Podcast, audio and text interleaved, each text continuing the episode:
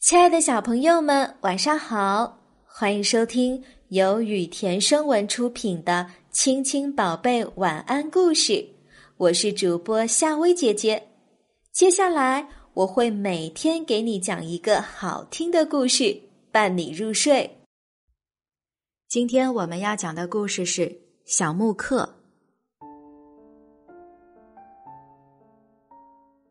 小木克的父母都去世了。他的亲戚要赶走他，小木克被逼得没办法，只好穿上父亲的衣服，挎起父亲的短剑，拄着小拐杖出门去寻找自己的幸福。这天，他在城里听到一位老太太在喊：“快来啊，邻居们，香粥已经熬好了，请来吃个饱。”小木克看见许多猫和狗跑了进去。他也跟了进去。老太太听了小木克的遭遇后，请他大吃了一顿，并让小木克留下来照看小猫和小狗。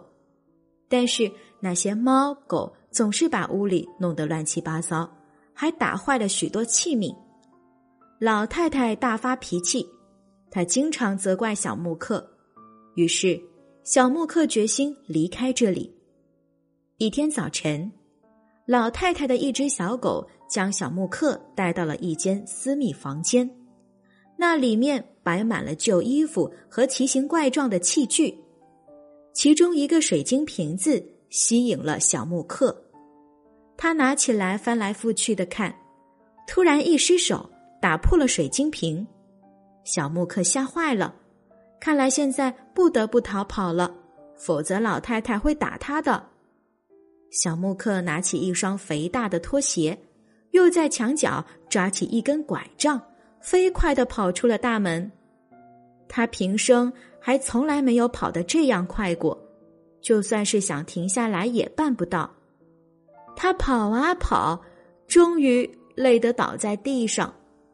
原来穿在他脚上的是一双魔鞋。晚上，小木克做了一个梦。梦见那只小狗对他说：“只要你穿上这双鞋，用一只鞋跟站着转三次，你想去哪儿就能飞到哪儿。你用那根小拐杖，能够找到埋在地下的金银财宝。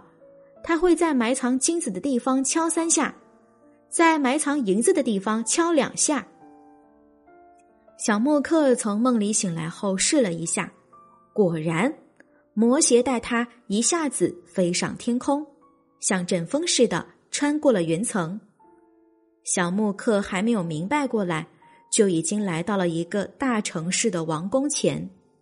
卫兵问他来干什么，他灵机一动，说是来当信使的。小木克轻易就胜过了王宫里跑得最快的信使。国王任命小木克做御用的贴身信使。并且还非常宠爱他，那些最机密的急件总是派小木克去传送。一天傍晚，小木克在后花园散步，在一棵树旁，拐杖突然敲了三下，他用手一挖，挖出了三大罐金币，他慷慨的把金币送给了穷人，这引起了其他侍从的嫉妒，他们向国王诬告。小木克偷了王宫的金币，为了保命，小木克只好把魔鞋和拐杖交给了国王。国王免去了他的死罪，但要小木克马上离开王宫。小木克又开始了流浪的生活。一天，他走累了，便摘了几颗无花果吃。当他来到溪水边时，却吓了一跳，自己头上。竟然长出两只驴耳朵和一个长鼻子，这可急坏了小木克，而他一点办法也没有。这时他又饿了，只得再去摘无花果充饥。他第二次吃了无花果后，奇迹出现了，他的耳朵和鼻子都恢复了原状。小木克发现了这个秘密，于是他想到了。该如何利用这些奇怪的无花果？他摘下许多无花果，然后又化了妆，回到了王宫。小木克在宫门口叫卖无花果，国王的厨师把他的无花果全买了下来。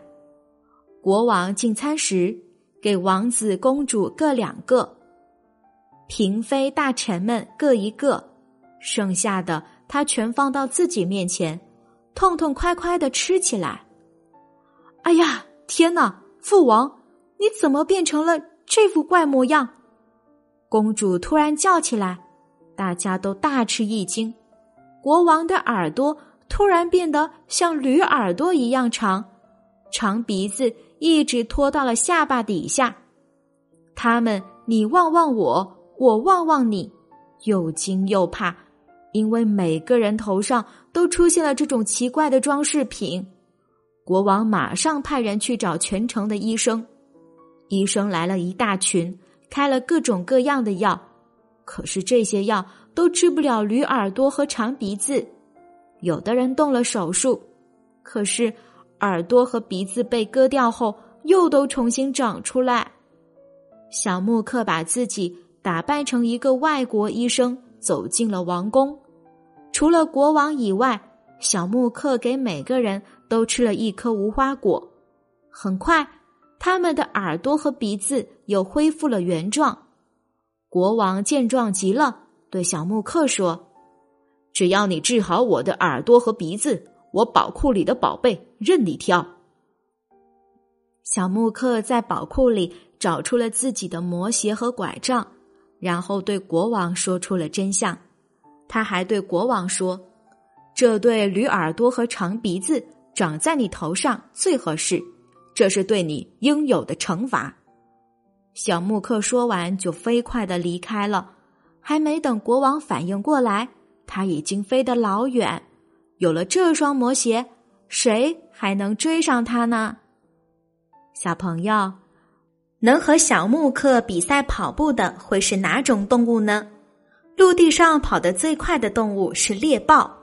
不过，虽然猎豹的速度快得惊人，可它们能保持这种速度的距离不过只有三百米左右，所以猎豹只能在短距离内追逐猎物。